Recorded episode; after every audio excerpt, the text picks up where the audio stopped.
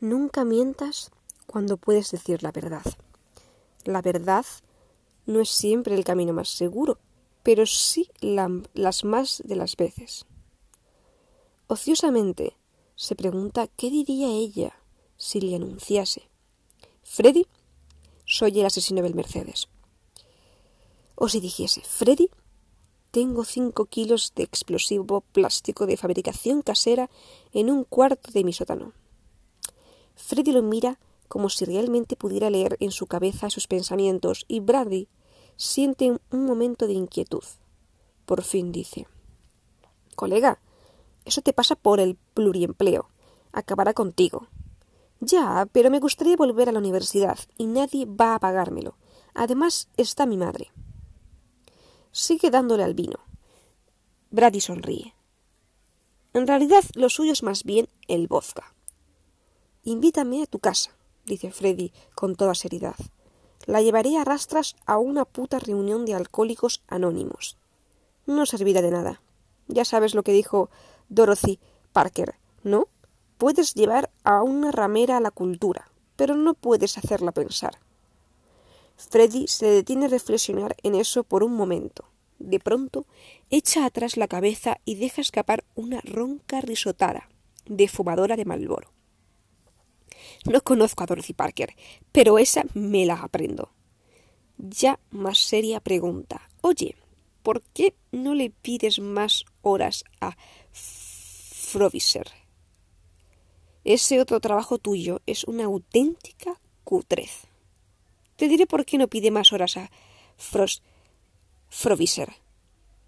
Dice Froviser, que sale en ese momento a la plataforma de carga. Anthony Froviser es joven y lleva unas gafas de chico estudioso. En eso se parece a la mayoría de los empleados de Discount Electronics. Brandy también es joven, pero más agraciado que Tones Froviser, sin llegar a guapo. Y está bien así, Brandy prefiere tener un aspecto poco llamativo. Ilústranos, dice Freddy, y aplasta el cigarrillo. Enfrente de la zona de carga, detrás de la megatienda situada en el extremo sur del centro comercial de Birch Hill, están los coches de los empleados, tartanas en su mayoría, y tres escarabajos Volkswagen, pintados de color verde claro. Estos los mantienen siempre impecables, y el sol de primavera destella en sus parabrisas. En los costados, en azul, se ve el rótulo. ¿Problemas con el ordenador? Llame a la ciber patrulla de Discount Electronics. Circuit City ha desaparecido y Bets Boy se tambalea, explica Froviser con tono de maestro de escuela. Discount Electronics también se tambalea, junto con varios sectores que están en cuidados intensivos. Gracias a la revolución informática, periódicos, editoriales, tiendas de discos y el servicio de correos de Estados Unidos, por mencionar solo unos pocos. ¿Las tiendas de discos? pregunta Freddy y enciende otro cigarrillo. ¿Qué son las tiendas de discos? Eso sí es para troncharse, dice Froviser. Un amigo mío opina que las bolleras no tienen sentido del humor, pero. ¿Tú tienes amigos? pregunta Freddy. Vaya, ¿quién iba a decirlo? Pero tú eres la prueba viva de que se equivoca. No hacéis más horas porque la empresa ahora sobrevive solo gracias a los ordenadores, casi todos baratos, fabricados en China y en Filipinas. La grandísima mayoría de nuestros clientes no quiere ya la otra mierda que vendemos, continúa Froviser. Brandy piensa que solo Tones Froviser diría la grandísima mayoría. Esto se debe, por un lado, a la revolución tecnológica, pero también se debe a que Barack Obama es el peor error que ha cometido este país, declaman Freddy y Brandy al unísono. Froviser los observa con expresión adusta por un momento y finalmente dice al menos escucháis, Brandy. Tú acabas a las dos, ¿correcto? Sí, empiezo en el otro sitio a las tres.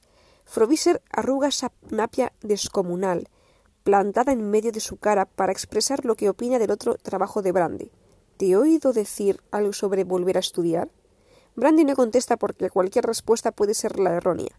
Anthony Froviser, más conocido como Tons, no debe saber que Brandy lo odia. Joder, lo aborrece con toda su alma.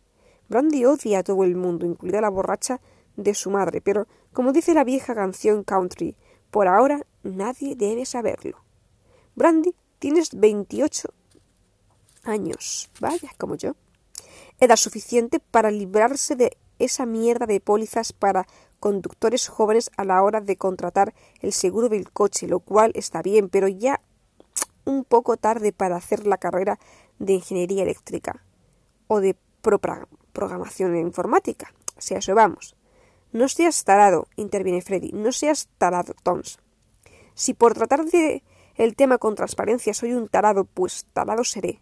Sí, responde Freddy. Pasarás a la historia, Toms, el tarado que trata los temas con transparencia. Los niños estudiarán tu vida en los colegios. No me molesta un poco la sinceridad, un poco de sinceridad, dice Brandy en voz baja. Bien, pues que sigas sin molestarte mientras catalogas, catalogas y etiquetas DVD desde ya mismo. Y esto parece ser que... Ah, sí, continúa aquí un poquito. Brady asiente con actitud afable, se levanta y se sacude el polvo de los fondillos del pantalón. Las rebajas del 50% de Discom Electronics empiezan la próxima semana. La gerencia en New Jersey ha dado orden de que para enero de 2011 DE debe haber abandonado ya el negocio del disco versátil digital. Esa línea de producto en otro tiempo rentable se ha visto estrangulada por Netflix y Redbox. Pronto no quedará en la tienda nada más que ordenadores domésticos fabricados en China y Filipinas, y televisores de pantalla plana que en esta profunda recesión pocos pueden comprar. ¿Y tú? Dice Froviser, volviéndose hacia Freddy. Tienes una salida.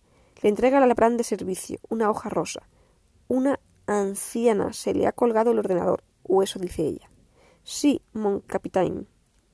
Vivo para servir. Se pone en pie, realiza un saludo militar y coge el albarán que él le tiende. Remétete la camisa, la camiseta. Ponte la gorra para que la clienta no se horrorice con ese corte de pelo tuyo tan raro. Conduce despacio. Si te ponen otra multa, se habrá terminado para ti la vida tal como la conoces en la ciberpatrulla. Y recoge esas puntas, putas colillas antes de marcharte. Froviser entra antes de que ella pueda devolverle la pelota. Para ti, etiquetas de DVD. Para mí, una anciana muy posiblemente con la CPU llena de migas de galletas integrales. Dice Freddy. Salta de la plataforma y se pone de la gorra. Retuerce el albarán y se encamina hacia el Volkswagen sin echar siquiera una ojeada a las, colillas. Se detiene al tiempo suficiente para volverse y, con las manos en sus inexistentes caderas masculinas, mirar a Brady. Esta no es la vida que imaginaba para mí a los diez años cuando iba a quinto. Tampoco yo, coincide Brady con voz baja. La observa marcharse en misión para rescatar a una anciana que probablemente está como loca porque no puede bajarse su receta preferida de falsa tarta de manzana. Esta vez Brady se pregunta qué diría Freddy si le contara cómo era su vida de niño. Fue entonces cuando mató a su hermano y su madre lo encubrió. ¿Por qué no iba a hacerlo? Al fin y al cabo, la idea salió en cierto modo de ella. Fin de este fragmento once. ¿Continuaremos? ¿Sí o no?